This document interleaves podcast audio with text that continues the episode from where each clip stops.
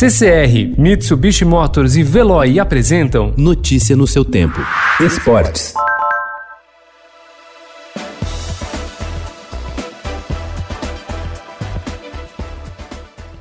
Sob rígidos protocolos de segurança e higienização de todos os profissionais envolvidos, o futebol vai voltar ao continente europeu no mês de junho, após quase três meses de inatividade. Não haverá públicos nos estádios nas 12 ligas que recomeçarão seus campeonatos. Com a bola rolando, os principais clubes do mundo terão condições de amenizar os prejuízos causados pela Covid-19.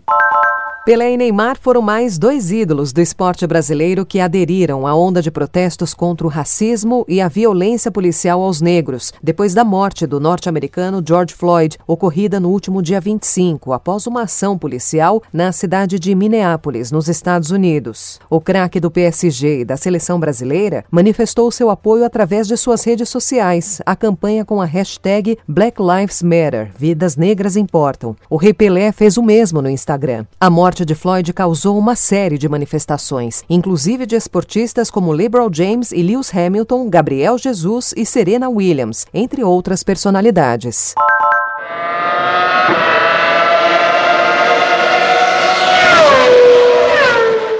A temporada de 2020 da Fórmula 1 vai começar no início do próximo mês. Terão oito provas na Europa, entre julho e setembro, passando por Áustria, Hungria, Inglaterra, Espanha, Bélgica e Itália todas sem a presença de torcida em razão da pandemia pelo novo coronavírus. Por causa do calendário apertado e da limitada opção de circuitos, até o momento já foram canceladas ou adiadas 10 das 22 corridas da temporada, a Fórmula 1 prevê rodadas duplas nesse início de Mundial. São os casos da Áustria e da Inglaterra, sendo que o circuito de Spielberg receberá as duas primeiras etapas do campeonato nos dias 5 e 12 de julho. No começo do mês seguinte será a vez de Silverstone, com GPs em 2 e 9 de agosto.